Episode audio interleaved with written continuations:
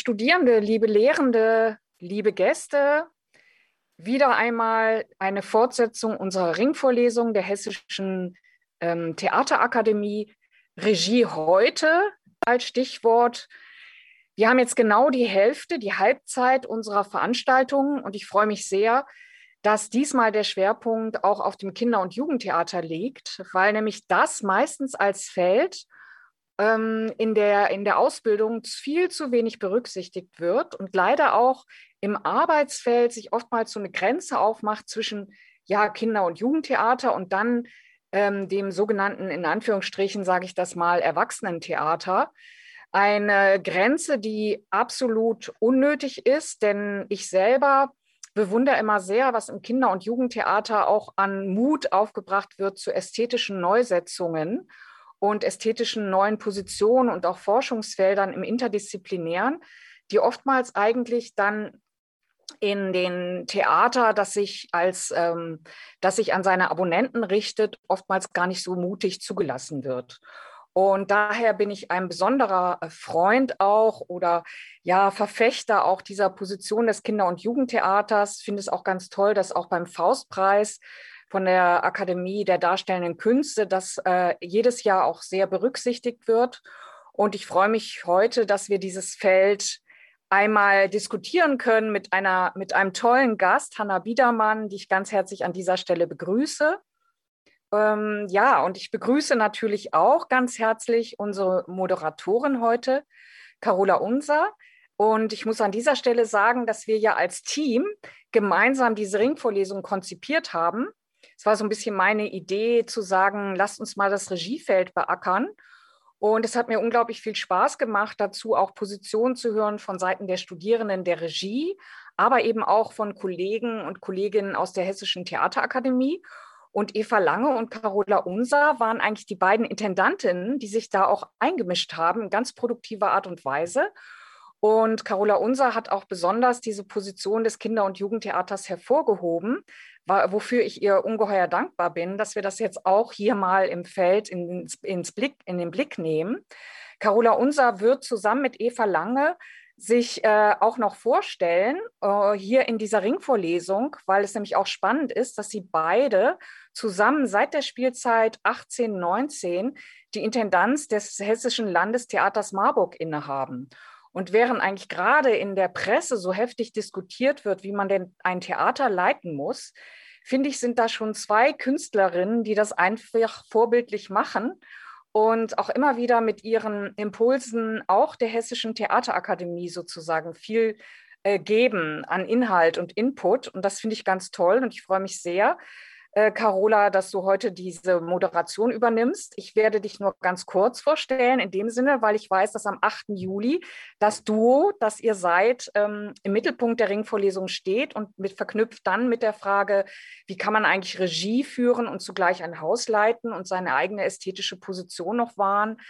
Du hast eine Ausbildung gemacht in Regie 2004 bis 2008 an der Hamburger Hochschule für Musik und Darstellende Kunst, aber davor war dein Leben auch noch vielfältig und ähm, das zeichnet dich auch aus. Äh, du hast als Landwirtin eine Ausbildung gemacht, Pädagogik und Theologie studiert. Du hast an freien Festivals mitgearbeitet und tust das auf deine unnachahmliche Weise auch immer wieder für die freie Szene und für das ja sogenannte subventionierte Theater und bist auch in der Lehre zum Teil tätig, gibt es auch Workshops, ähm, was ich gesehen habe in der Gesellschaft für internationale Zusammenarbeit. Diese Breite sieht man euch oder dir jetzt auch im speziellen Fall immer wieder an und ich freue mich sehr, dass ihr euch beide als Duo so produktiv einbringt in diese Arbeit der Hessischen Theaterakademie. Und ein Zeichen dafür ist heute auch deine Moderation und den Gast, den du mitgebracht hast und den du uns jetzt gleich vorstellen wirst. Ich wollte hier noch zum Prozedere sagen, dass es wie bei jeder Ringvorlesung so ist, dass natürlich auch die Zuhörenden hier sich einschalten dürfen. Das heißt also, wer eine Wortmeldung hat, kann das mit einem C signalisieren, Call. Entweder ähm, wird er dann durch den Chat äh, aufgerufen, wer aber ähm, nicht unbedingt selber diese Frage formulieren möchte, kann sie auch in den Chat schreiben. Carola Unser wird die dann aufgreifen dem, aus dem Chat und vorlesen und verarbeiten. Und es gibt auch einen Podcast, für den wieder Lukas Renner zuständig ist. Wir können das gleich mal in den Chat auch schreiben. Und an dieser Stelle möchte ich auch Antigone Agün äh, sehr herzlich danken, die das immer so wunderbar mit Lukas Renner zusammen hier technisch supportet und uns da wahnsinnig unterstützt. Ja, jetzt an dieser Stelle bleibt mir jetzt nur übrig, uns allen einen spannenden Abend zu wünschen. Und ich bin sehr gespannt auf den Input von Hanna Biedermann und auch auf die Einführung von Carola Unser. Und ich freue mich sehr, dass das heute alles so wunderbar geklappt hat. Danke.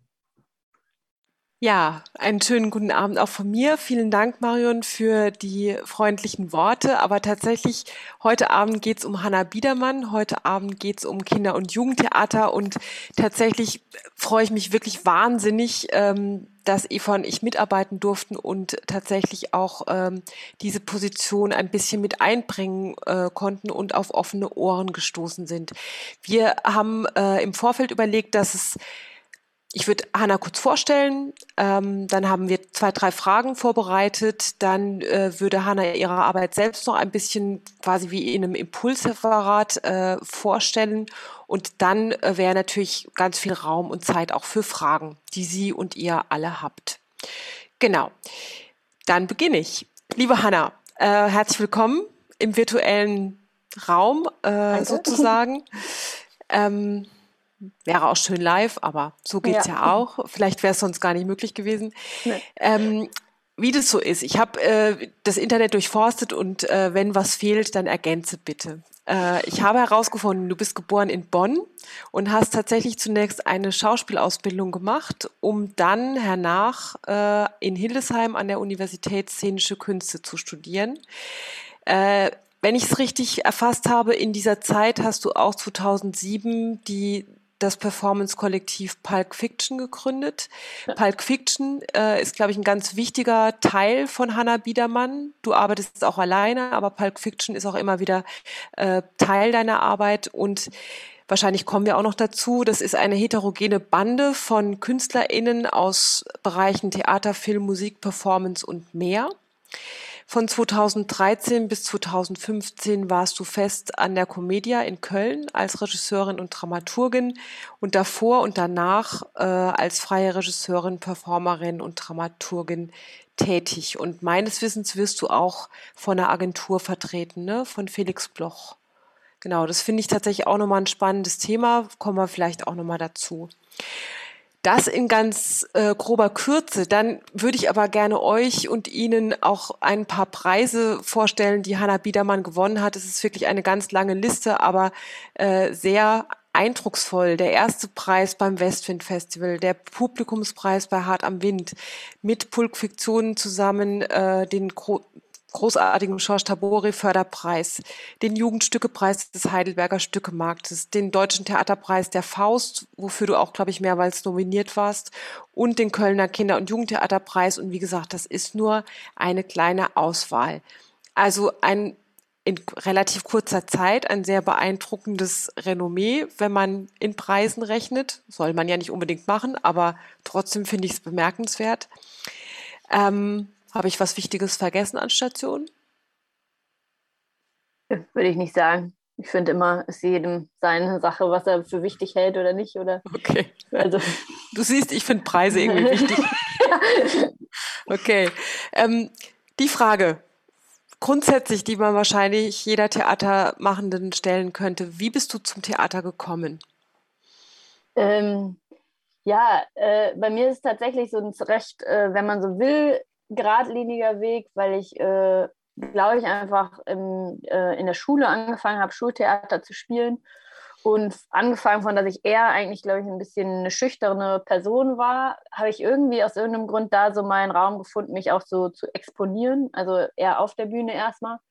Und ähm, da äh, irgendwie anscheinend ganz gut drin war. Und ich glaube, jedem schmeichelt es, etwas zu finden, wo man gut drin ist. Und ähm, deswegen habe ich gedacht, da kann ich ja irgendwie bleiben. Und nach dem Abitur war es dann noch mehr so, dass man ja sich überlegen muss, wo schreibt man sich jetzt ein und so. Und dann äh, war es jetzt gar nicht so, ich muss unbedingt äh, Schauspielerin oder so werden, sondern es war eher so, okay, ich, mir fällt jetzt gerade nichts anderes ein, wo ich scheinbar auch hinpasse.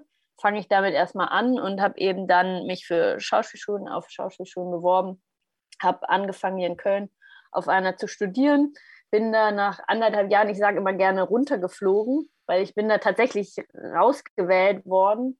Äh, es ist aber nicht ganz so spektakulär, sondern man macht eine Prüfung und die besteht man nicht. Aber ich fand das relativ, ähm, also ich sag mal so, da war mein erstes Anecken mit äh, der, der Vorstellung von einer Frau und wie man Frauen zu spielen hat und wie ich das sehe. Und das kam irgendwie nicht so ganz zusammen. Und das war so ein Punkt, warum ich da dann irgendwie nicht weitergenommen wurde, sag ich mal. Und dann habe ich in Hildesheim äh, äh, angefangen zu studieren und das war, glaube ich, einfach so der offenere, freiere Raum und eigentlich auch eher der, der zu mir gepasst hat, weil ich da eben gar nicht äh, explizit Schauspiel studiert habe, sondern irgendwie so alles. Und ich wusste eigentlich bis zum Ende meines Studiums auch nicht, was ich jetzt damit mache. Und war selber ein bisschen verwundert, dass es sich dann so fokussiert hat auf Regie. Und Kinder- und Jugendtheater hatte ich eben dann auch schon als, ähm, äh, als Jugendliche, als machende Person äh, erfahren. Und deswegen gab es da immer eine große Nähe für mich für, zu. Mhm. zu ja, tatsächlich, äh, ich habe gelesen Theater Marabu in Bonn, was ja eine Institution ist im Kinder- und Jugendtheater, wo ich auch nochmal dachte, ach wie toll, äh, dass dann die Jugendarbeit, die ein Theater macht, auch äh, tatsächlich so äh, solche Früchte trägt immer wieder. Also ich glaube, wir haben wahrscheinlich alle irgendwie so ein Schultheater AG Background oder eine Bande, in der man war. Aber ähm, wenn man dein Portfolio liest, dann steht da Performerin, Dramaturgin, äh, Regisseurin. Aber heute geht es ja um Regiepositionen und das tust mhm. du ja mhm. auch eigenständig und mit deiner Gruppe zusammen. Warum Regie? Ja, also eben, ich habe mich lange gescheut, mich Regisseurin zu nennen und habe immer so gesagt Theatermacherin weil das eben ein bisschen weiter fasst und weil es irgendwie, weil es vielleicht auch eine Ablehnung oder so eine Distanz zu diesem Regiebegriff, wie man ihn vielleicht äh, äh, noch äh, lange ähm, hatte, also so von jemandem, der die weiß, wo es lang geht und die die Ansagen macht oder so. Und deswegen habe ich ja auch lange Zeit so gedacht, ach wenn, kann ich vielleicht Dramaturgin sein, weil ich will auf jeden Fall nicht sein, die, die den Plan vorher hat oder so, sondern das miteinander rausfinden oder von etwas, was ich sehe, dann irgendwie rückspiegeln oder so. Und dann habe ich aber trotzdem relativ schnell gemerkt, okay, ich bin die, die die Projektideen hat und die irgendwie Lust hat, irgendwie zu einem bestimmten Thema zu arbeiten und das initiiert. Und ähm, jetzt auch eben in der Gruppe, äh, mit der ich äh, so recht kollektiv arbeite, hat sich das einfach herausgestellt, okay, wir haben aber alle Kompetenzen in verschiedenen Feldern. Und auch wenn wir auf Augenhöhe miteinander arbeiten und ähm, sehr ja, kollektiv, ist es trotzdem so, dass wir Aufgabenteilung haben und da passt einfach zu mir die Regie dann doch äh, am besten. Und dann ist es auch wirklich das, was ich tue. Also man kann es jetzt auch gar nicht mehr unbedingt anders bezeichnen, aber mein Weg war so ein bisschen ähm, widerspenstig dahin, also oder mich als so eine zu sehen. Ja, ja, das verstehe ich. Also vielleicht können wir ja später noch ein bisschen ja. näher auf den Regiebegriff und was du unter dem großen Wort Regie führen äh, verstehst, eingehen. Ich habe äh, in einer deiner Schriften gelesen, Directing a play is a transform transformative experience. Ähm, magst du da was zu sagen? Weil das fand ich total interessant, wo ich dachte, okay, für die, fürs Ensemble, für die Regie, äh, also weil diese Transformation fürs Publikum. Ähm Jetzt müsste ich selber erstmal so, hm, wo habe ich das denn so gesagt? Äh, ich interpretiere das jetzt also einfach mal selber wieder. Aber ähm, ja, also ähm, was ich immer faszinierend finde, weil ich wirklich weitestgehend ähm, Stückentwicklung mache. Und da ist es, glaube ich, einfach noch ähm, expliziter, als äh, wenn man jetzt ein äh, Stück Text inszeniert, dass am Anfang irgendwie nichts da ist und man sich trifft und irgendwie durch einen Prozess etwas auf der Bühne äh, steht. Also irgendwie ähm, genauso das, das, was wir dann recherchieren, also wirkliche Fakten oder Dinge irgendwie auch einmal durch uns durch müssen, um dann irgendwie zu einem eher künstlerischen, äh, zu einer künstlerischen Sprache zu finden. Und tatsächlich würde ich auch sagen, dass das mein Erleben als Zuschauende ist im Theater, dass ähm, das wirklich äh, Veränderungsprozesse mit einem äh, durchmacht und dass das das Interessante ist. Also für mich auch nochmal anders tatsächlich als Kino äh, oder solche Dinge, die das natürlich auch alle das Potenzial haben und tun. Aber ähm, ich glaube, diesen Veränderungs- oder Transformationsprozess, ähm, und vor allen Dingen den kollektiven Transformationsprozess, den nehme ich im Theater sowohl auf der Bühne als auch als Zuschauende ähm, stärker wahr als etwas, was vonstatten geht. Mhm. Mhm. Verstehe. Ja, es war im Zusammenhang mit äh, dem Asitisch-Treffen in ah, ja. Japan. Ja. Da ja. Äh, gab es einen äh, Artikel. Ja, und jetzt die große Frage, ähm, weswegen du, also du bist ja so auch das eigentlich das Aushängeschild der Szene. Ähm, Kinder- und Jugendtheater und Hanna Biedermann ist eigentlich verknüpft. Ähm, ich finde es auch großartig, dass es dich offenbar gar nicht nervt, weil ich äh, habe auch durchaus schon Regisseurinnen kennengelernt, die sagten, oh, ich bin halt so gebucht auf dieses Genre, wo zum Beispiel wir in Marburg sagen, für uns ist es gar kein Genre mehr. Also man muss äh, solche Kategorien genauso wie Frauen oder äh, Kinder und Jugendliche enttraumatisieren und gleichzeitig traumatisieren.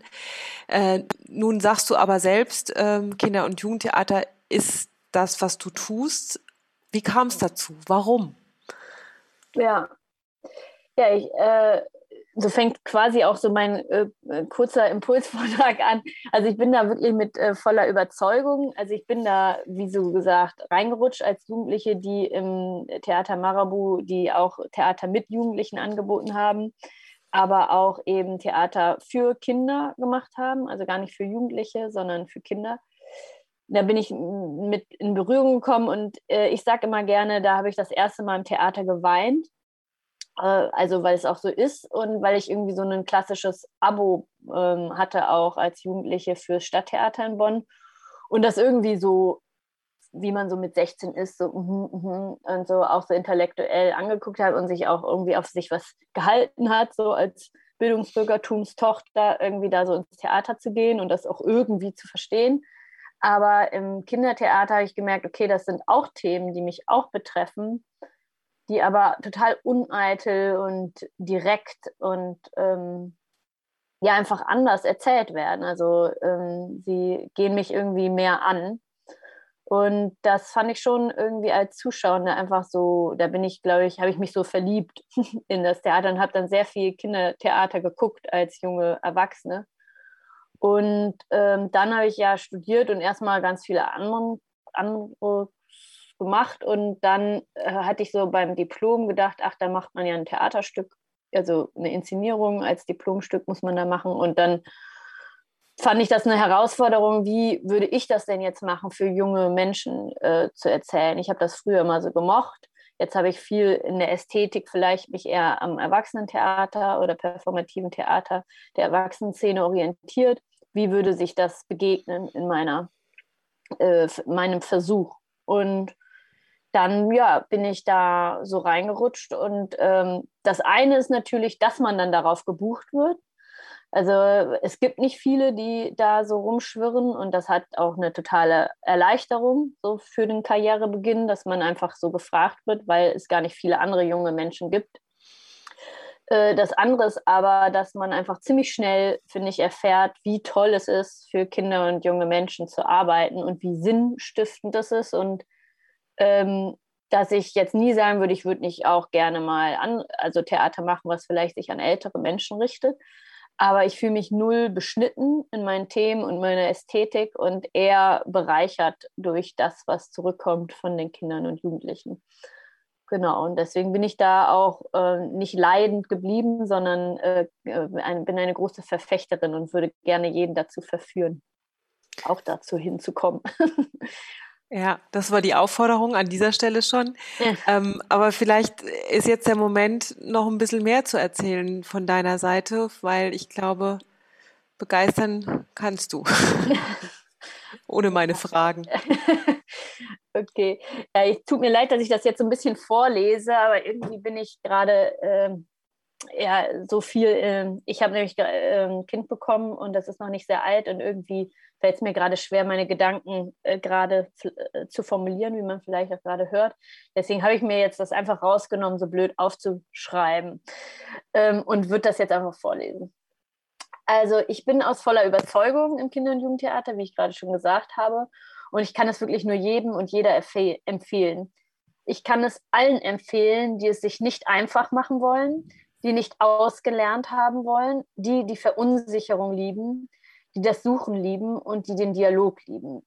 Denn abgesehen davon, dass natürlich Kinder- und Jugendtheater weder unterkomplex ist noch ästhetisch eingeschränkt ist, ist es das Theater, welches dich einmalig dazu zwingt, im Dialog mit deinem Publikum zu sein.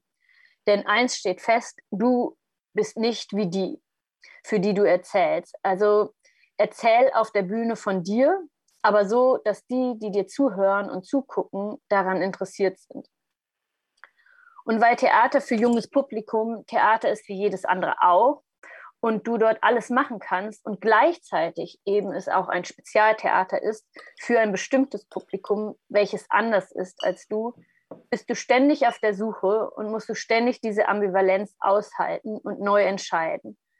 Du musst immer wieder neu austarieren, wie viel du einfacher wie viel du einfach das machst, was du magst, kennst, dich umtreibt und wie viel du dein Publikum kennenlernst und adressierst, auf deren Lebensrealität du eingehst, es meinst. Das ist ein dauerhafter Prozess, super spannend und sehr zu empfehlen. Außerdem erfüllt sich im Kinder- und Jugendtheater der Wunsch aller TheatermacherInnen, also das unterstelle ich jetzt mal, ähm, du bewegst etwas und du veränderst etwas das ist hier nicht nur ein frommer Wunsch oder eine vage Vermutung. Du, das bekommst du schon während der Vorstellung zu spüren und erst recht in den Nachgesprächen oder gar in den Besuchen in den Klassen Wochen nach der Aufführung. Hier können noch Weltbilder umgeworfen werden und neue Sehnsüchte in Herzen gepflanzt werden. Das rechtfertigt zwar nicht die schlechte Bezahlung im Kinder- und Jugendtheater, aber tröstet mehr als nur über sie hinweg. Genau. Und wie arbeite ich nun als Regisseurin? Wenn ich ein Stück für ein junges Publikum inszeniere, habe ich meistens keinen dramatischen Text. Manchmal nehme ich ein Bilderbuch, das freie Assoziation als Grundlage für meine Stückentwicklung zulässt, aber meistens entwickle ich das Stück zu einem sozialen relevanten Thema zusammen mit dem gesamten Team. Warum bevorzuge ich diese Arbeitsweise? Erstens, weil es zu wenig gute und komplexe Stücke für junges Publikum gibt, die mich interessieren. Zweitens glaube ich nicht wirklich an geschlossene Dramaturgien oder Erzählungen mit einer Lösung am Ende. Ich liebe Geschichten und ich liebe es, vollständig in einer Geschichte eingesogen zu werden, aber ich kann sie nicht erzählen. Deshalb ziehe ich es vor, multiperspektivische Szenencollagen zu erstellen. Das Stück ist also eher eine szenische Diskussion zu einem Thema. Und wie entwickle ich das jetzt? Zuerst suche ich ein Thema, ein relevantes Thema. Es muss für mich und eben, wie schon gesagt, auch für mein junges Publikum wichtig sein. Ich wähle nie ein Thema, das nur für mein Publikum interessant ist. Abgesehen davon kann ich nie wirklich wissen, was mein, für mein Publikum interessant ist, weil ich es eben nicht bin. Daher ist es ein sehr wichtiger Teil meiner Arbeit, viele aufgezeichnete Interviews mit Kindern zum Thema zu machen, Einerseits sollen die Antworten die Relevanz meines Themas für das Publikum überprüfen. Andererseits ist es eine Möglichkeit, die Audiofiles im Stück zu verwenden. Auf diese Weise wird die Perspektive der Kinder auf der Bühne gezeigt. Der dritte wichtige Punkt meiner Arbeit ist es, mein Team in die Entwicklung einzubeziehen. Also ich glaube weder an die, den Geniekult noch an die Weisheit des Kollektivs, und ich glaube mehr an das Finden als an das Erfinden. Das bedeutet, dass ich meine Probenprozesse, ob als Gastregisseurin am Stadttheater oder als Leitung meiner eigenen freien Theatergruppe, versuche so zu gestalten, dass ich einen Rahmen, einen Kontext biete, in dem sich wiederum jede und jeder Künstler oder jede Künstlerin frei probieren kann und nichts erfüllen muss. Der Rahmen besteht aus thematischen Handlungsanweisungen, aus Spielregeln, aus festgelegten Materialien, damit ich in den Improvisationen etwas finden kann. Ein Schauspieler machte mir mal ein schönes Kompliment. wo ich mich sehr drin wiedergefunden habe. Ähm, er sagte, bei dir improvisiert man nicht ins Leere, gibt alles rein, aber bekommt nichts zurück oder weiß nicht, warum man es tut. Bei dir wird jede Aufgabe erklärt und jede Improvisation sorgfältig besprochen und behutsam in ein Regal gestellt, um sie bei Zeiten eventuell wieder herauszuholen. Also dieses Besprechen einer Improvisation oder eines, was man gerade ausprobiert hat im Nachhinein, gehört mindestens genauso wichtig dazu wie das Produzieren selbst. Hier finden wir als Team gemeinsame Vokabeln, gemeinsame Kriterien für das, was gesucht wird. Im Sprechen sein eigenes Spielen beschreiben, aber auch das Spielen der anderen beobachten und zu beschreiben, nähern wir uns an und finden ein, eine gemeinsame Vision.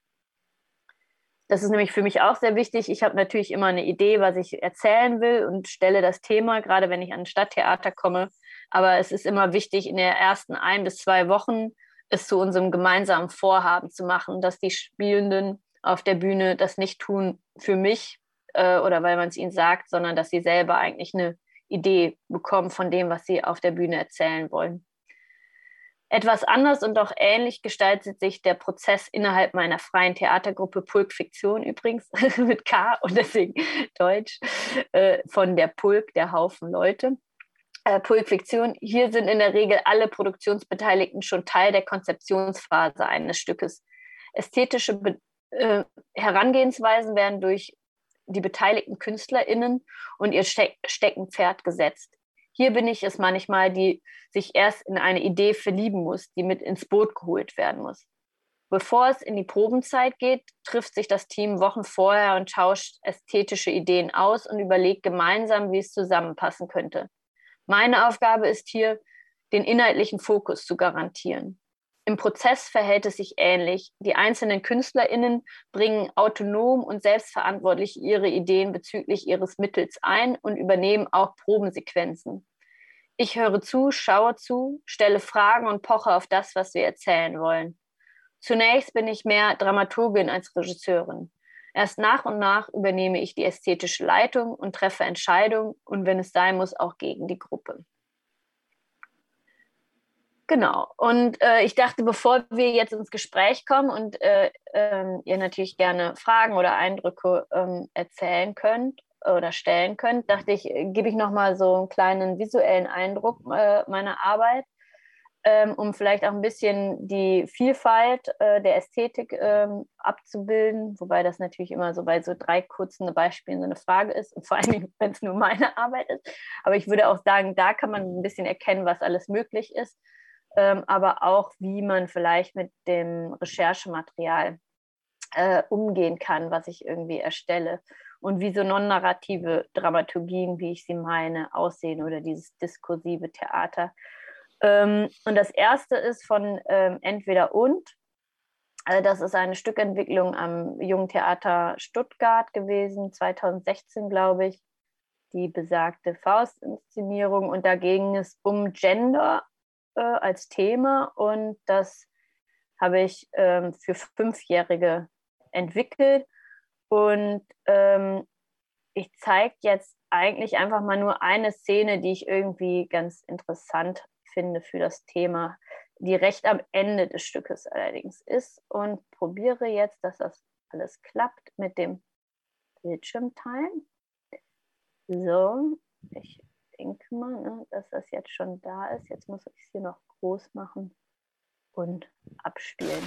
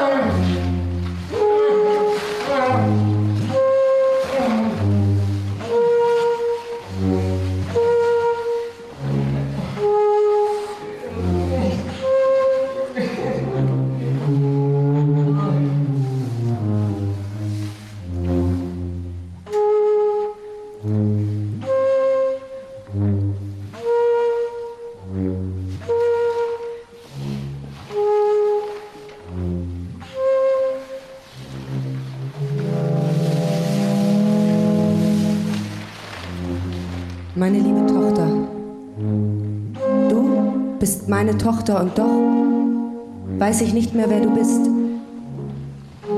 Ich suche mein Mädchen und finde es nicht mehr. Du sagst, du bist jetzt ein Junge. Warum? Hab ich dir jemals das Gefühl gegeben, dich nicht zu lieben als das, was du bist?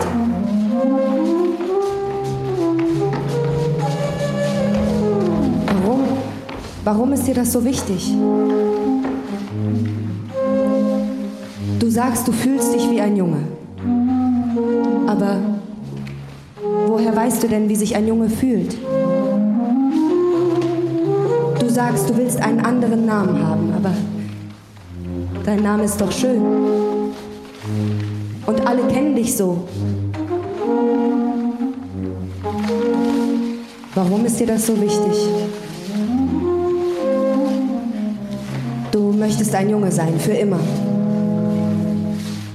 Aber du weißt doch gar nicht, was das für dich bedeutet in Zukunft. Oder doch?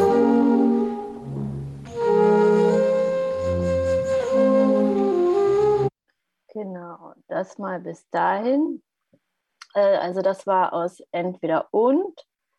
Ähm, genau, ähm, dann von meinem eigenen Performance-Kollektiv ähm, haben wir Max und Moritz äh, umgesetzt äh, als eher so eine Performance-Show.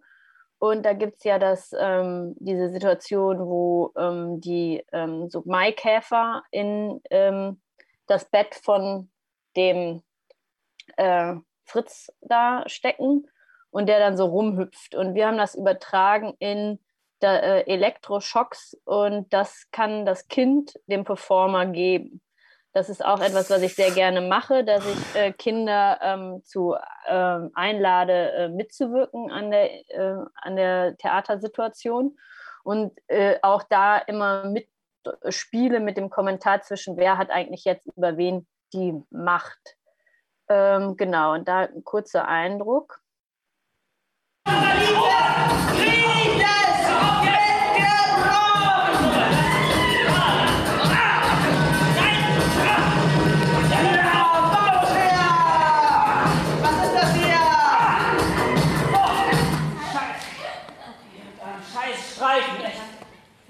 Ah, danke, Robert.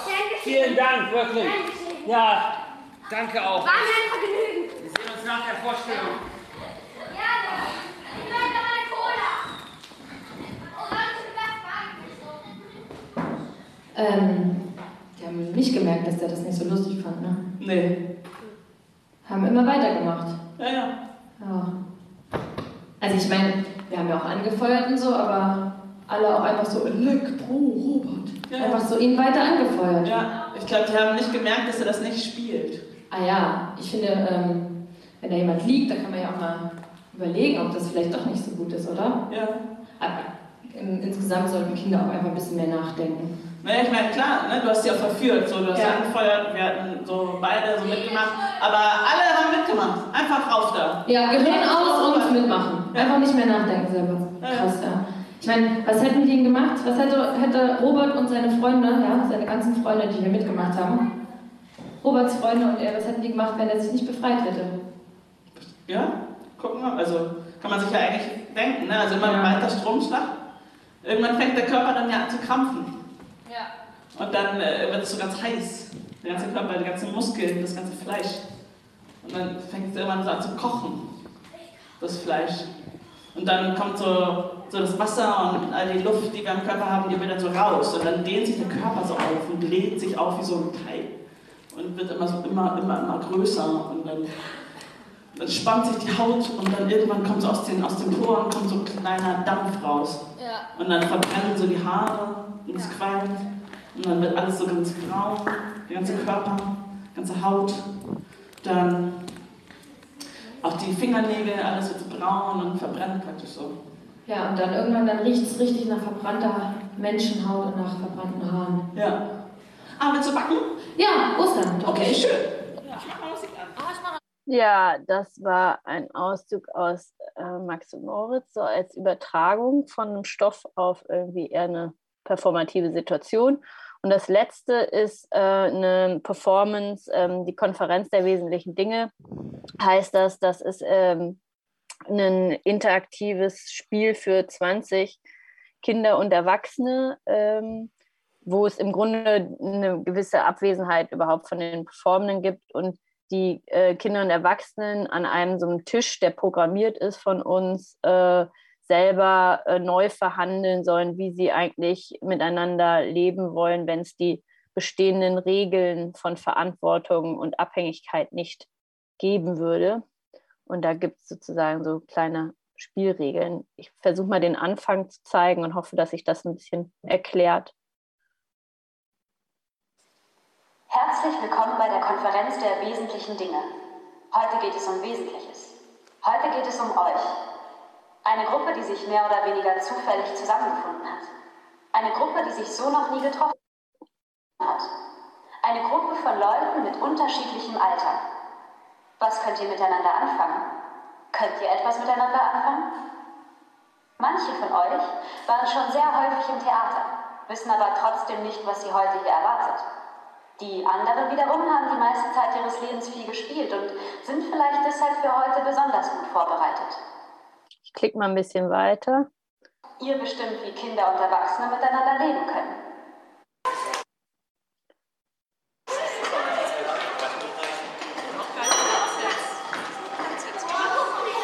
Es fehlt noch die richtige Lichtstimmung. Du kannst jetzt mit deinen Knöpfen das Licht verändern. Mit Grün wird es heller, mit Rot dunkler. Du kannst jetzt auch mit deinen Knöpfen das Licht steuern. Du kannst jetzt mit, mit deinen Knöpfen die Musik auswählen. Mit Rot, mit dunkler. Grün weiter. Aber damit es funktioniert, Rot, musst du schneller als die anderen drücken.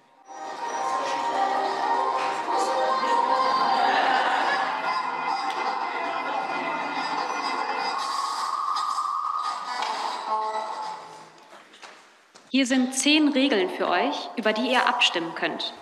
Wer umarmt werden will, muss umarmt werden. Akzeptiert ihr diese Regel für euer Zusammensein? Klick nochmal woanders rein und dann. Aufgabe. Zeige deiner Nachbarin oder deinem Nachbarn, was du in deiner Hosentasche hast und erzähle eine Geschichte dazu. Gehe zu einem Kind und sage, dass dir der Kuchen nicht schmeckt und du etwas anderes haben möchtest. Erzähle einem Kind in deiner Nähe über deine Beziehungsprobleme Was wolltest du deinen Eltern schon immer mal sagen und hast es nie getan? Dass ich ihnen dankbar bin, dass. Genau, ich glaube, jetzt ist hoffentlich das Spielprinzip so ein bisschen rübergekommen. Und das waren auch meine drei Eindrücke. Und damit, genau, bin ich, glaube ich, wieder zurück, oder? hat das geklappt? Ja, hat super geklappt. Vielen super. Dank. Vielen Dank. Ich würde jetzt einfach direkt in die Runde fragen. Habt ihr schon direkt Fragen? Haben Sie Fragen, Anmerkungen? Ähm, ich sehe noch nichts im Chat. Dann würde ich meine Neugierde einfach mal vorantreiben. Ähm, jetzt so aus allem, was du erzählt hast. Das heißt, hast du dich, also du hast dich ja zum Beispiel Max und Moritz als im Stoff genähert, aber jetzt ein Schiller oder auch ein zeitgenössisches Stück, das ist nicht dein Hauptinteresse, richtig? Richtig. Also ich habe mich tatsächlich, ich weiß einfach gar nicht, ob ich das kann. Also ähm, sowas Klassisches habe ich noch nie äh, gemacht. Das habe ich alle mal gelesen, irgendwie im Studium. Und äh, ich habe so ein paar Stücke für Kinder, also ich habe zum Beispiel die Rote Zora gemacht, das habe ich aber selber dramatisiert, äh, weil mir die ähm, Dramatisierung, die es gab, überhaupt nicht gefallen hat. Und dann habe ich ähm, ja, so ein äh, Henning Mankell-Stück, was ziemlich unbekannt ist, äh, von so zwei Jungs, die so eine Frau in den Tod treiben. Also glaube ich auch dann so, mich interessieren dann schon so Stoffe, die nicht so ganz bequem sind für Kinder und Jugendliche. Genau das habe ich gemacht. Ich weiß irgendwie gerade gar nicht. Und jetzt habe ich zum Beispiel in Oberhausen das Mädchen, mit dem man nicht verkehren durfte, von Irmgard Keulen gemacht. Das ist aber auch ein Roman und auch nicht explizites Kinderbuch, sondern irgendwie es hat einfach eine kindliche Protagonistin und dann habe ich das irgendwie umgesetzt, theatral. Mhm. Ja. Dankeschön. Jetzt gibt es eine Wortmeldung. Herr Amrein, bitteschön. Ja, guten Abend. Vielen Dank. Ähm, erstmal für den tollen Input-Vortrag. Jetzt sind Sie wieder Jetzt stumm. haben- Sie haben Sie- genau. Hallo? Jetzt. jetzt, Ah, also genau. vielen Dank für den tollen Input-Vortrag. Ähm, mich würde interessieren, wenn ich über Theater nachdenke, dann ist es für mich immer auch ein Raum, wo verhandelt wird, wo ähm, dem Publikum auch nicht, also nicht so eine Meinung entgegengeschmettert wird, ähm, äh, mit der das Publikum dann nach Hause gehen soll, sondern es wird erstmal irgendwie so offen gelassen, dass das Publikum auch ähm, sich selber eine Meinung daran bilden kann. Wie geht man jetzt damit mit, mit Kindern um, die ja mit fünf ähm, teilweise einfach erstmal aufnehmen und ganz begeistert sind und dann erstmal so, also wie, wie verhandelt man mit Kindern und wie, wie verhindert man sie zu belehren vielleicht? So die Frage gestellt. Ja. Ähm, ja, das ist, glaube ich, auch, also eins dieser Ambivalenzen, die ich meinte, die man irgendwie mit sich so oder dieser Widersprüche oder Schwierigkeiten oder Herausforderungen positiv genannt, die das Kinder- und Jugendtheater zu bieten hat, so da, weil es ja, glaube ich, nicht so eine einfache Antwort gibt, weil ich glaube, wir haben als Erwachsenen oder ich vielleicht auch generell als TheatermacherInnen, aber auch besonders als Erwachsene, die für Kinder oder junge Menschen erzählen, schon auch eine Verantwortung. Also ich glaube, es wäre falsch, sie einfach in eine de tiefe Depression zu äh, stürzen mit dem, was wir ihnen zeigen oder so. Und gleichzeitig irgendwie so ehrlich zu sich zu sein und zu sagen, ich sehe die Welt, aber jetzt auch nicht so, dass ich sie in ein Happy End münden lassen kann, jede Geschichte. Und das ist auch äh, für mich irgendwie zum Beispiel dann äh, eine Lüge. Und ähm, ja, wo setzt man den Diskurs an, äh, den man selber vielleicht schon Jahre führt und den äh, Kinder eben gerade erst kennenlernen durch das, was du ihnen zeigst. Ähm, ähm, und das muss man irgendwie für sich herausfinden. Also ich würde immer sagen, dass ähm, ich das total suche und auch irgendwie total spannend finde oder eigentlich das Kinder- und Jugendpublikum dafür viel dankbarer finde, weil sie ähm, zwar in gewisser Weise auch sehr kon konventionelle Ideen vielleicht von Theater haben, bevor sie da reingehen, ähm, aber sehr, sehr schnell aufzubrechen sind und dann irgendwie total bereitwillig einen Gedanken, ähm, einen neuen Gedanken folgen, den sie vorher vielleicht noch nicht hatten. Und ähm, auch dieses äh, Austarieren von äh, Macht äh, auf der ähm, Bühne finde ich irgendwie gerade mit Kindern und Jugendlichen total wesentlich, weil für mich ist immer sehr wichtig, dass man benennt, wir sind hier oben erwachsen, die das Theater gemacht haben und ihr seid jünger und seid die Kinder und das verneinen wir auch nicht. Wir tun nicht so, als wären wir gleich. Also wir sind es nicht. Wir sind gleichwertig, aber wir sind nicht gleich an Erfahrungen und an Lebensjahren und auch nicht in der Machtposition, weil ich weiß alles, was passiert und ihr wisst es nicht. Und das aber dann wiederum immer wieder zu suchen, wo kann man das auflösen und eben sie einzuladen, uns zu stören. Und wie kann man dann aber auch wiederum augenzwinkernd diese Störung wiederum kommentieren als etwas, was ja auch nur von uns erlaubt wurde. Und ähm, diese, diese Situation erstmal mit ihnen äh, zu ähm, offen zu legen, also ähm, Transparenz zu machen, das glaube ich ist schon äh, viel und da das funktioniert wunderbar. Und genau, und dann irgendwie äh, einfach Aussagen vermeiden, also gar nicht unbedingt eine Aussage machen. Ich finde ja auch, dass das nicht unbedingt, wenn man sagt, oh, es ist super komplex, ich weiß nicht, was ich dazu sagen soll, ist ja, kann man sagen, ist irgendwie ähm, schwierig für Kinder, aber auf der anderen Seite ähm, ist das auch total, kann man das auch so erzählen, dass es total Hoffnung macht äh, weil ähm, da drin so viel möglich ist. Also wenn es so komplex ist und so, dann gibt es anscheinend gar nicht die einzige äh, richtige Antwort.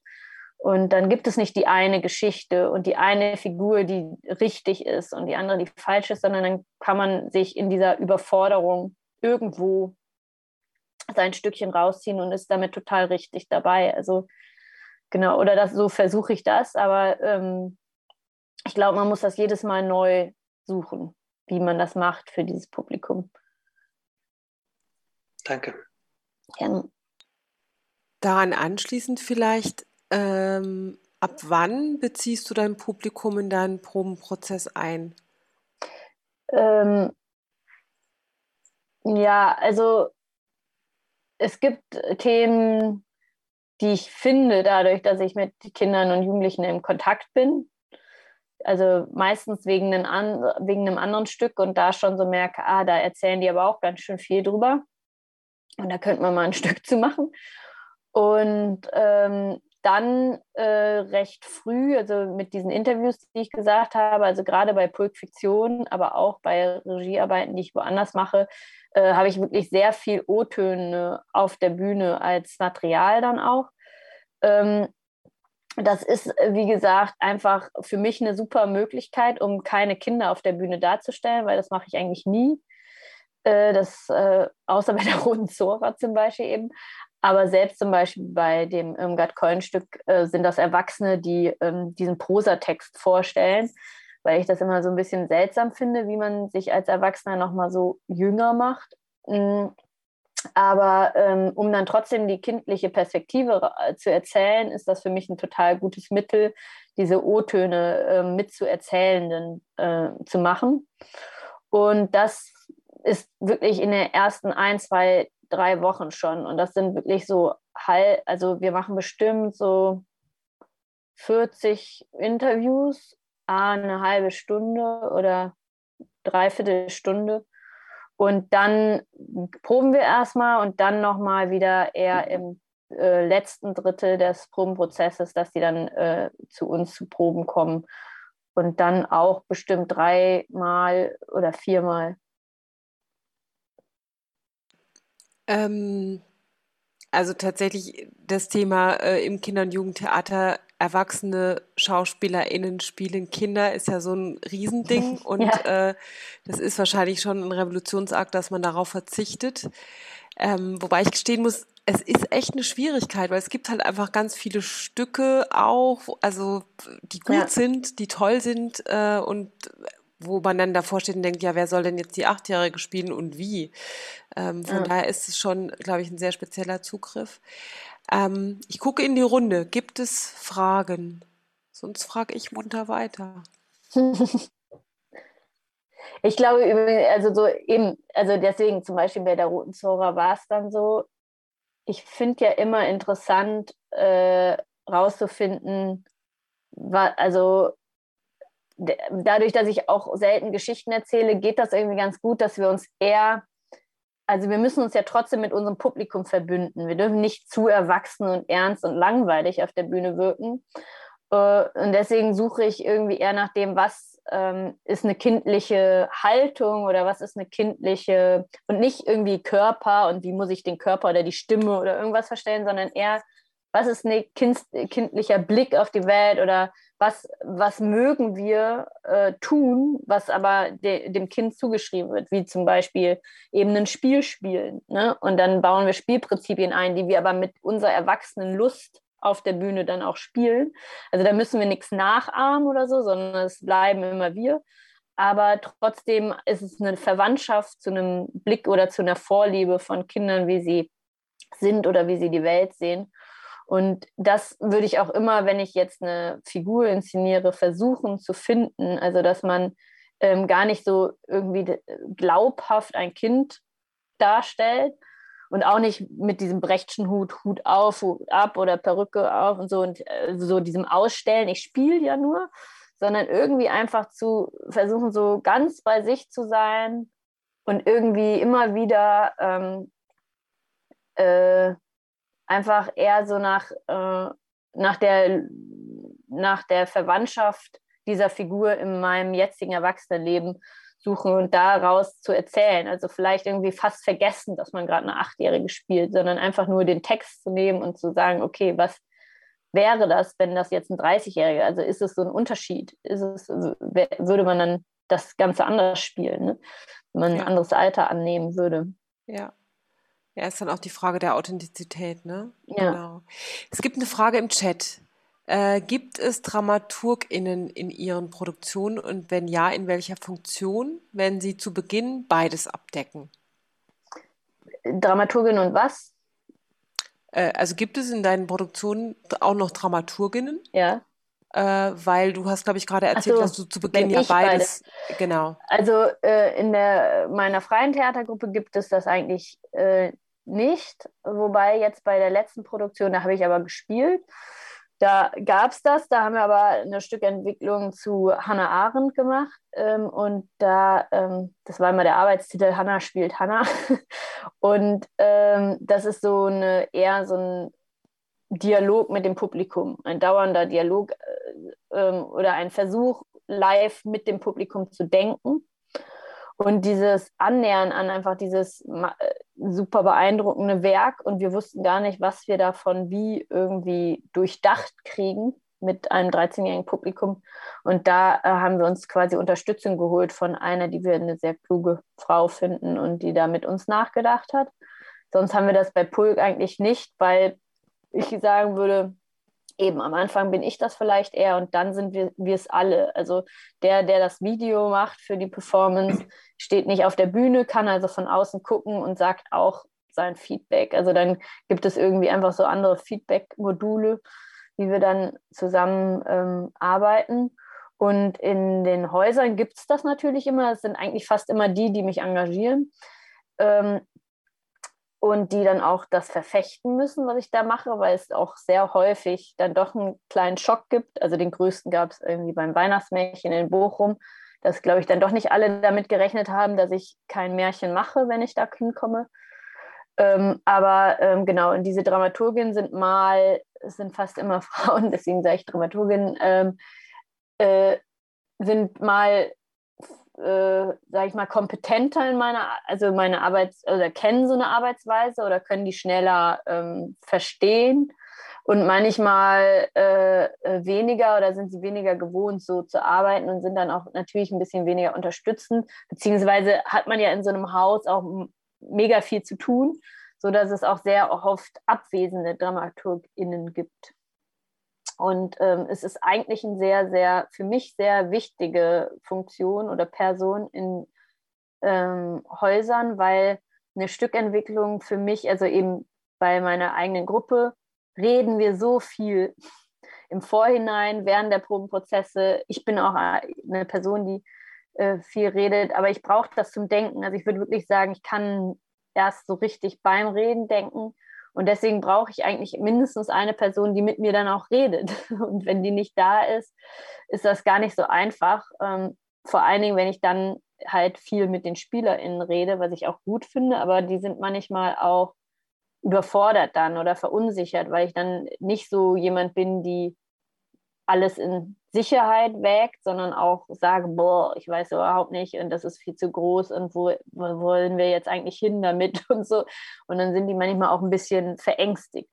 Also dann wäre es vielleicht doch besser gewesen, wenn ich bestimmte Parts mit wem anderes diskutiere. Also vielleicht eine Dramaturgin in. Zukunft, eine ja, Anwesende. Ja. ja, genau. Also ich finde fände das immer super, an Häusern mit ja. Dramaturgien zu arbeiten, ja. aber die sind halt nicht immer da. Das stimmt, das ist ein Problem des Stadttheaters tatsächlich.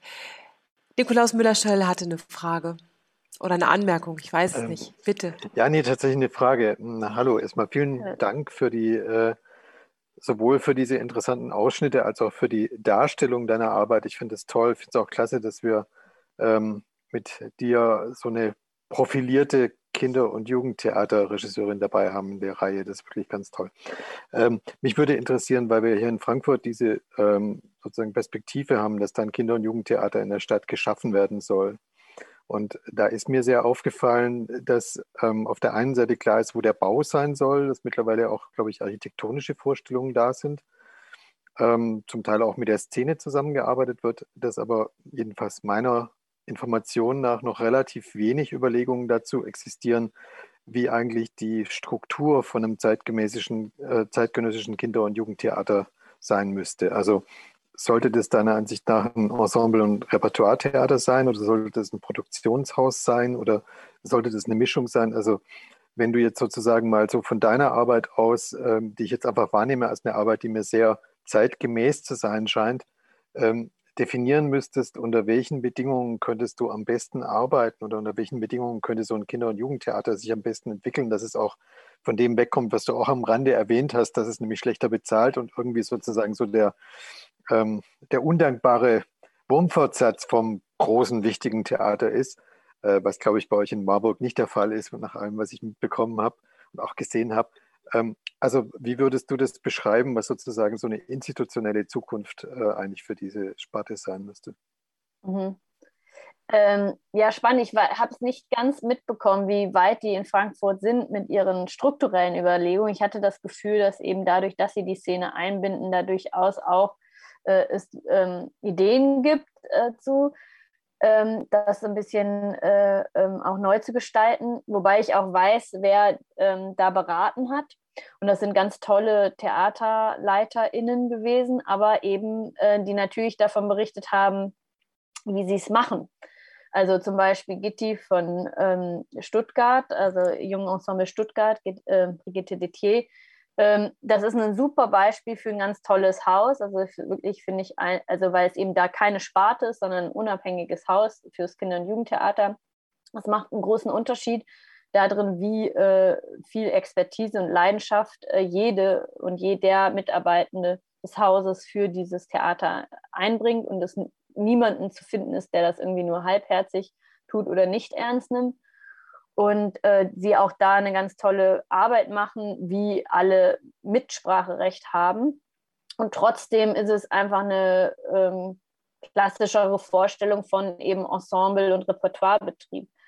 Ähm, und äh, dementsprechend äh, sind, glaube ich, auch die Entwürfe in Frankfurt davon natürlich beeinflusst, dass ähm, äh, dass es irgendwie äh, solche Leute sind, die da beraten. Ich selber äh, hänge gerade sehr an der Idee äh, für ein freies Kinder- und Jugendtheater-Produktionshaus. Wohl wissen, was der Vorteil ist von, sage ich mal, allein im Ensemble. Also, ähm, aber ich glaube, ähm, wie auch im Theater für äh, ältere Menschen, sage ich mal, ähm, ist einfach, sind die Impulse aus einer freien Szene sehr äh, wichtig und äh, ähm, auch für, das, äh, für Ästhetiken, die an einem Stadttheater dann stattfinden. Und es braucht, glaube ich, diese Freiräume äh, von solchen, äh, von der freien Szene, was sie da ausprobieren können. Und ähm, das Kinder- und Jugendtheater gilt auch immer als sehr experimentierfreudig und äh, hat aber, glaube ich, nicht die Räume und nicht die Mittel wie das ähm, Theater für die Erwachsenen, in dieser freien Szene wirklich äh, derart präsent zu sein und auszuprobieren. Also auch wenn es eine sehr starke freie Szene gibt, irgendwie äh, fehlt es an Räumen und fehlt es an Tourmöglichkeiten und an, ähm, äh, an, an, an Perspektive oder an Größe auch von Weitreiche, genau, also dass man, dass man das auch sieht. Ähm, also die meisten Gruppen spielen ja bei sich und dann irgendwie auf den einschlägigen Festivals und sowas, aber ähm, so ein Produktionshaus, dass das so bündelt und vor allen Dingen Forschungsarbeit irgendwie unterstützen könnte. Also dass da nicht nur produziert oder Gastspiele gezeigt werden können, sondern dass da wirklich auch das Theater der Zukunft ästhetisch, inhaltlich und strukturell äh, erprobt werden kann. Also dafür, glaube ich, braucht es Freiräume. Und ich wäre so sehr ähm, froh um so einen Ort, der eben nicht mit einem neuen Team an ähm, ja, äh, ähm, kommen muss und dann erstmal direkt die neue geile Spielzeit präsentieren muss, sondern die kriegen Zeit äh, und Geld für einen Ort, um dann irgendwie eine, ein Jahr erstmal einfach nur zu forschen oder so und gar nicht damit irgendwie sich irgendwie nach außen hin darstellen zu müssen. Ich glaube, dann kommt man an so Knackpunkte, was eigentlich sich verändern muss generell im Theaterbetrieb und auch dann eben, äh, um überhaupt ein bisschen aus seinen eigenen Denkstrukturen rauszukommen und dann aber auch eben die Ästhetik und die Inhalte des Theaters für junges Publikum weiterzubringen. Und da muss, glaube ich, dieser Ort auch ziemlich stark durchwachsen sein und belebt sein von diesen jungen Menschen. Und äh, auch das versuchen, glaube ich, alle. Äh, ähm, die Sparten haben es noch schwieriger als jetzt die eigenständigen Kinder- und Jugendtheater. Aber auch da, ähm, glaube ich, ja, hat man noch nicht das Rezept gefunden, dass das ein Ort der Kinder- und Jugendlichen wird und die einfach da sehr autonom und ähm, mitbestimmt äh, sind und gestalten. Und das wäre auf jeden Fall auch herauszufinden, wie das eigentlich geht, ähm, dass der auch mit eingenommen wird von diesen Menschen und dann sich auch nochmal ganz andere Begegnungen zwischen KünstlerInnen und jungen Menschen einfach herstellen und nicht irgendwie initiiert werden müssen, sondern die sind ja einfach an demselben Ort und dann wird daraus etwas passieren. Das fände ich toll, wenn das ginge. Ja, das ist, glaube ich, eine ganz global umfassende Frage, die sich jetzt in Frankfurt natürlich stellt, aber ähm, ich glaube, dieses Jahr Zeit und Geld, um mal über Theaterstrukturen nachzudenken, täte uns ein. Ja. Äh, es gibt noch eine Frage im Chat zu entweder und. Da hätte ich mhm. tatsächlich auch noch eine. Ähm, ich lese sie einfach vor. Ich habe auch eine Frage über das Stück für Fünfjährige. Ich habe eine Nichte, die gerade fünf Jahre alt ist. Manchmal, als ich ihr ein Bilderbuch über ein bisschen kompliziertere Geschichte erzählt habe, habe ich gemerkt, dass sie es nicht verstehen kann. Das Stück Hannas ging um Gender Identity. Ich kann mir wahrscheinlich gar nicht vorstellen, dass meine Nichte das Stück verstehen könnte. Können die Zuschauer wirklich verstehen oder geht, oder geht es nicht um richtiges Verstehen wie die Erwachsenen, sondern um eine Inspiration für Kinder für ihre späteren Jahre? Und da, das als Frage und daran anknüpfend würde mich interessieren, woher kam das Thema? Mhm. Also vielleicht erstmal davon ausgehend, das habe ich äh, vorgeschlagen. Also das ist meistens so, dass man mich fragt, was äh, brennt dir unter den Nägeln? Das ist manchmal gar nicht so einfach, weil man dann so viel macht und arbeitet, dass man denkt, boah, brennen tut gerade irgendwie gar nichts mehr oder so. Aber ähm, das war tatsächlich ein Thema, was ich sehr, sehr gerne erzählen wollte, weil, wie schon vorhin mal angesprochen ist, mir sehr oft persönlich auch begegnet ist, unter anderem eben auf der Schauspielschule. Und ähm, genau, dann hieß es so, okay, ja, super, Gender kannst du machen. Und dann war so ab zwölf, oder? Und dann denke ich, äh, nee, eigentlich habe ich ein bisschen drüber nachgedacht und dann ich, ich würde es auf jeden Fall für die ähm, Kindergartenkinder erzählen. Und das war auf jeden Fall von Seiten des Theaters schon eine Überraschung und eine Irritation. Und meine Beobachtung war aber, dass ähm, Kinder also ähm, im Kindergarten sehr stark die Erfahrung machen, was männlich und, oder was Jungs machen und was Mädchen machen. Und ab dem die in den Kindergarten gehen, dann eben nochmal sehr schnell verhärtetere Vorstellungen haben, als egal wie sie vorher von ihren Eltern das äh, ähm, erlebt haben und erfahren haben. Und ähm, dass eigentlich da schon gleich eigentlich das Wichtigste ist, da zu irritieren, da wo es anfängt, dass diese Kategorien, die es ja durchaus gibt und die sind ja auch nicht falsch. Es gibt natürlich Mädchen und Jungen und es gibt auch Männer und Frauen, aber es gibt eben auch noch vieles dazwischen und drumherum. Und vor allen Dingen ist damit nicht festgelegt, wie du dich zu verhalten hast oder so, wenn du das denn bist. Und ähm, dass ähm, diese, dieser Möglichkeitsraum wieder größer wird, der sich irgendwie wie so gerade erst, glaube ich, einfach dort einengt und ähm, dann genau, haben wir das eben beschlossen dafür zu erzählen. Und ähm, dann war es eine Herausforderung für uns von unserem intellektuellen Studien, äh, Judith Butler Zeugs und sowas äh, abzuweichen und zu sagen, darum geht es jetzt nicht, dass wir das alles wissen und jetzt irgendwie für Kinder ähm, erklären, sondern wie finden wir Bilder und Situationen, die eigentlich diese Vielfalt erzählen und von einer pluralen Gesellschaft und von den Kategorien, die es gibt und wofür sind die gut und wofür sind die nicht gut oder wo grenzen sie aus. Und ähm, da, wie kommen wir eben an Bilder, weniger als an Sprache. Und ähm, dann haben wir einfach sehr, sehr viel improvisiert. Aber das, äh, das erste war, dass wir ähm, uns Kostüme überlegt haben mit Mascha Mihua Bischoff, die irgendwie meistens die äh, Kostüme bei mir macht, äh, jenseits der Gruppe.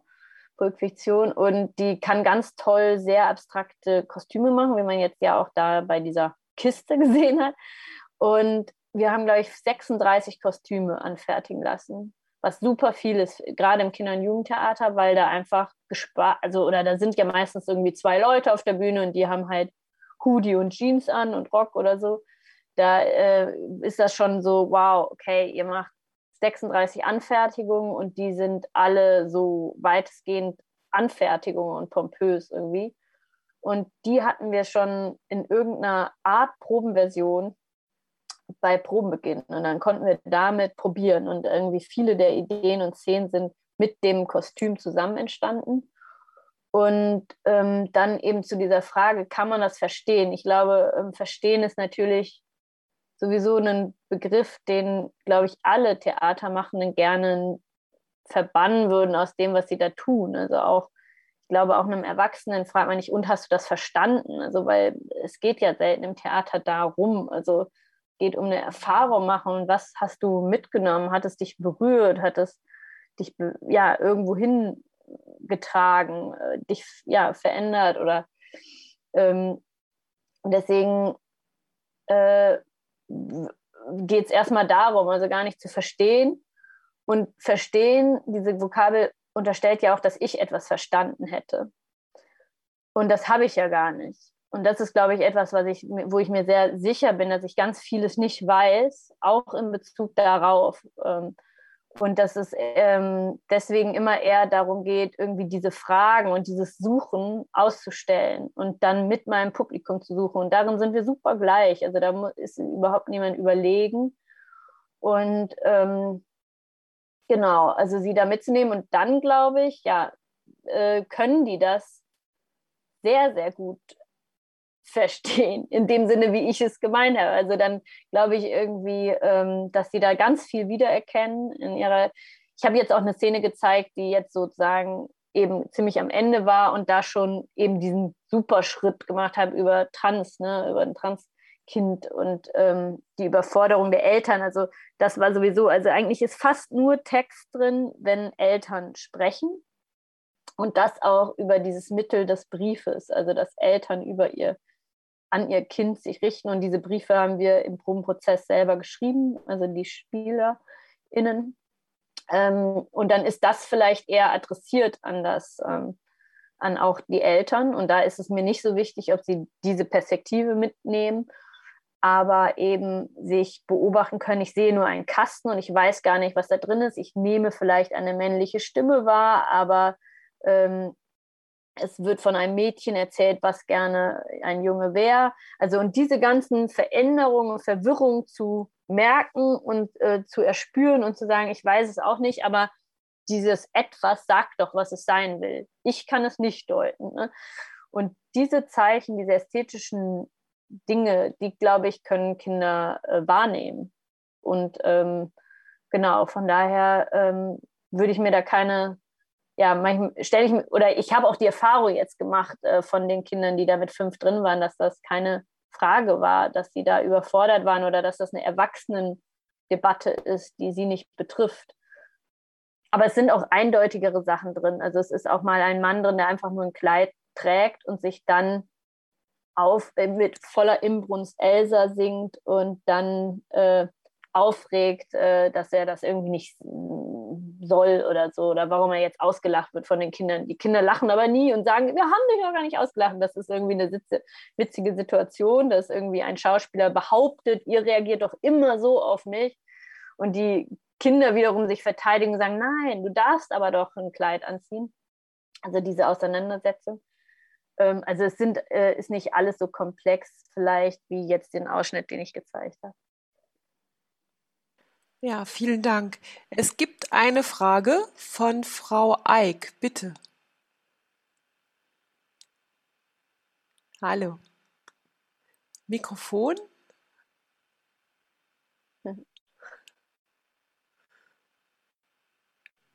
Ja, stumm jetzt. geschaltet. Ja, genau. okay. Hallo, ja, vielen Dank. Es ähm, war ja wahnsinnig tolle Einblicke. Ich, ich bin ähm, die ganze Zeit im Überlegen, wie ich die Frage formulieren könnte.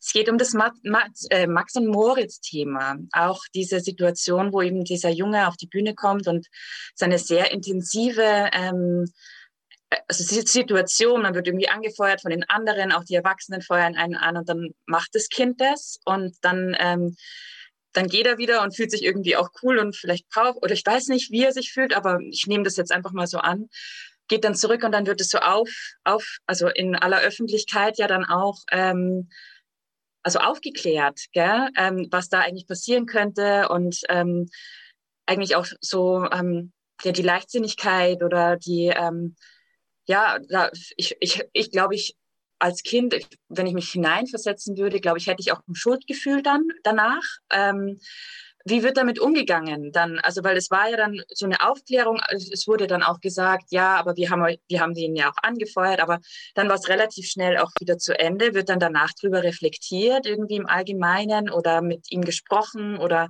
ja, weil auch die, die Situation stelle ich mir sehr, einfach sehr intensiv vor. Gell? Man traut sich irgendwie auf die Bühne, ist dann dort und dann, dann, ja, dann hat man irgendwie was falsch gemacht, oder? Mhm. Ähm, also es ist einfach also ein wahnsinniger Lernprozess natürlich, gell? aber also ich stelle es mir extrem intensiv vor. Ähm, wie, wie, wie machen Sie das ähm, dann oder lösen Sie da was auf oder, oder wie, wie, wie gehen Sie mit der Situation um?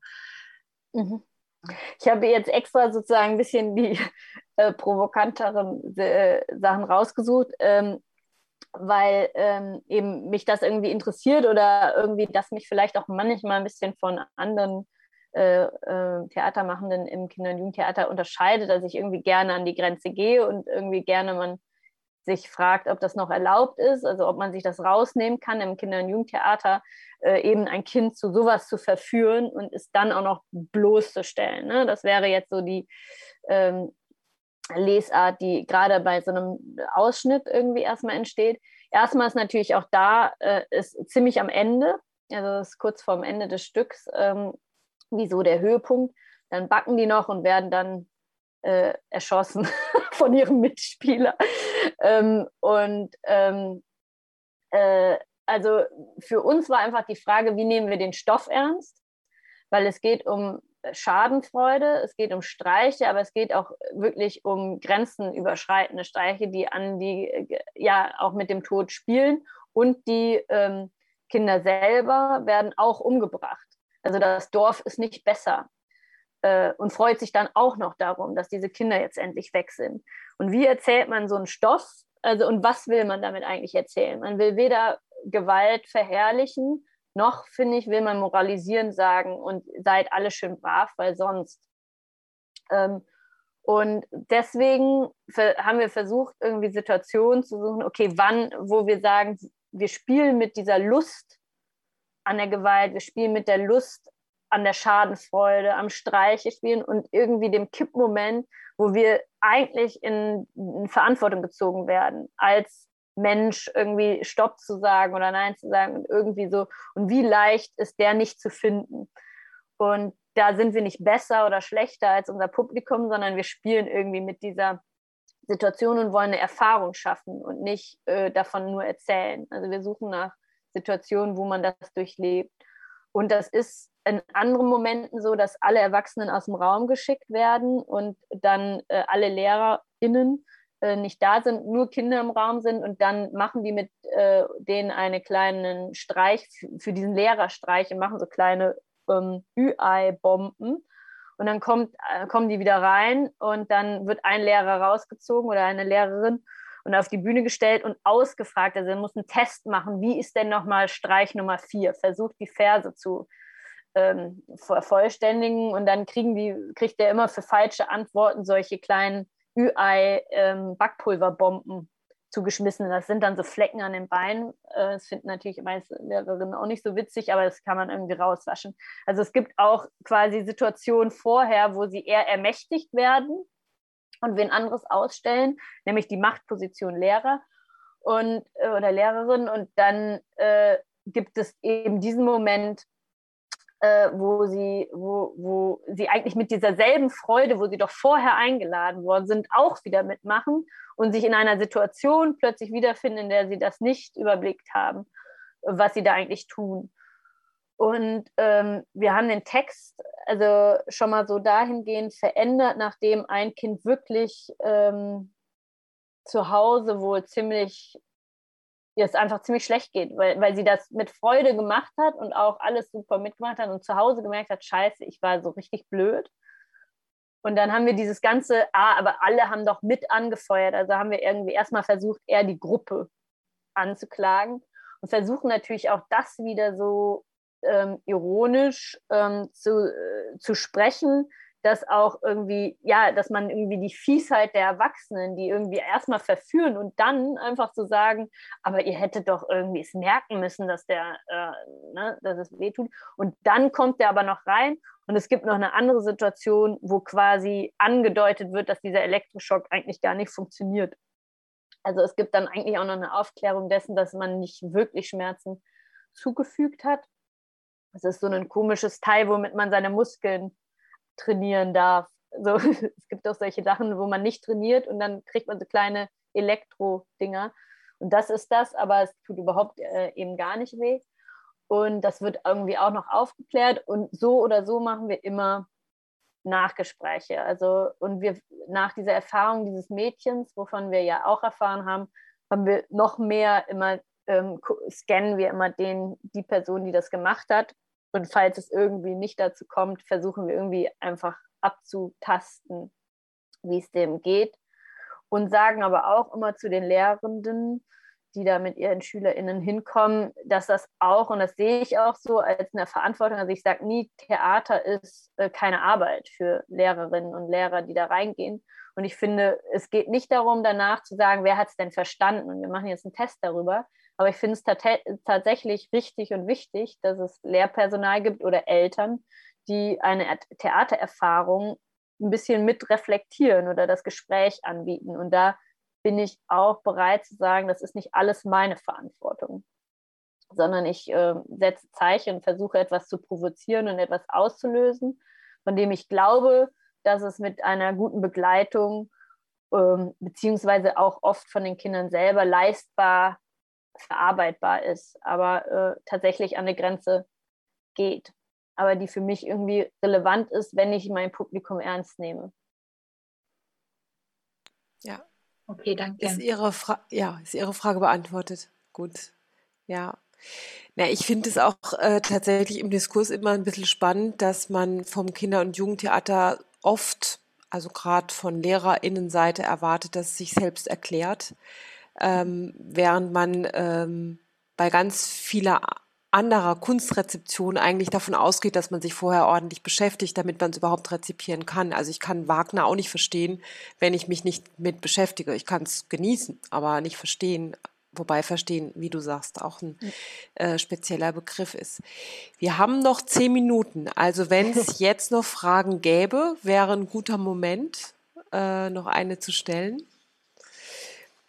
Tatsächlich, also wenn nicht, mache ich nämlich einfach weiter. Ähm, ein Thema finde ich, was wir noch ansprechen sollten müssen, äh, wenn äh, da ja viele Menschen in der Ausbildung hier auch dabei sind, ähm, Strukturen. Also am Rande wurde es angedeutet.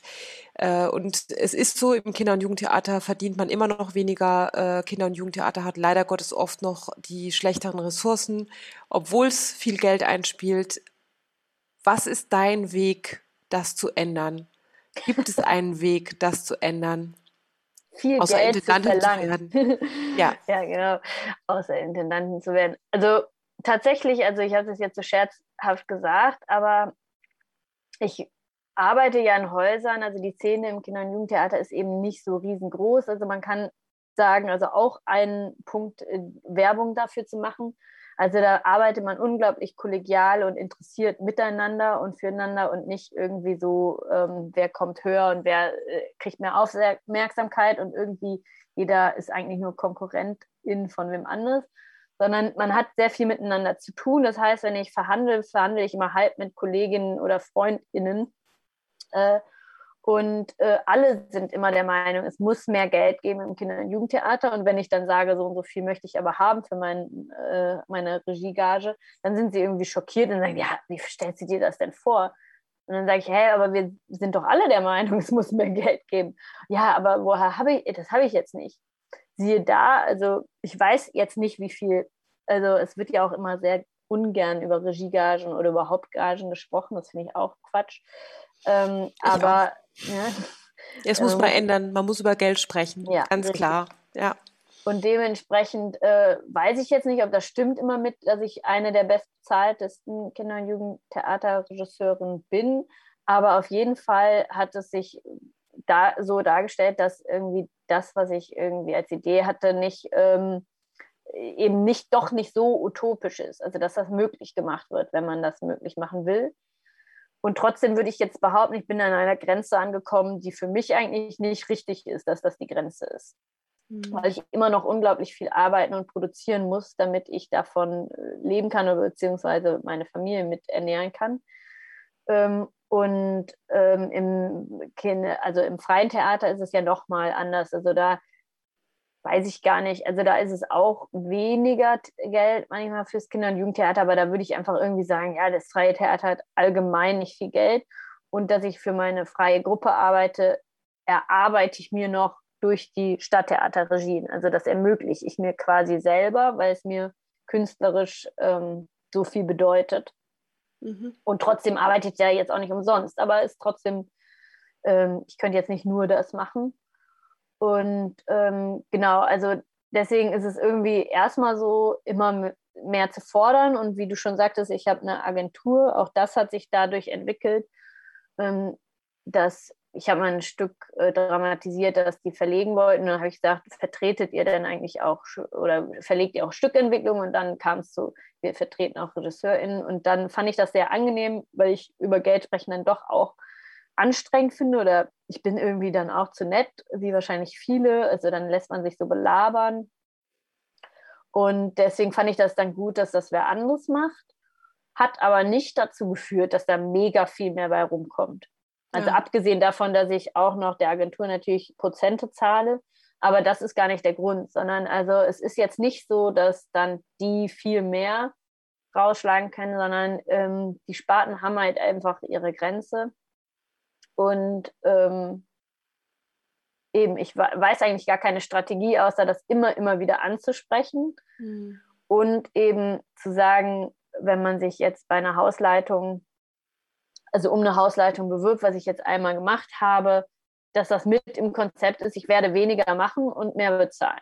Also dass man quasi gleich mit dieser Forderung oder Behauptung antritt, also dass ich, wenn ich es wiederholen würde, einfach klar, okay, und natürlich muss das Geld dann irgendwo herkommen, wenn man mehr bezahlt oder gleich viel bezahlt.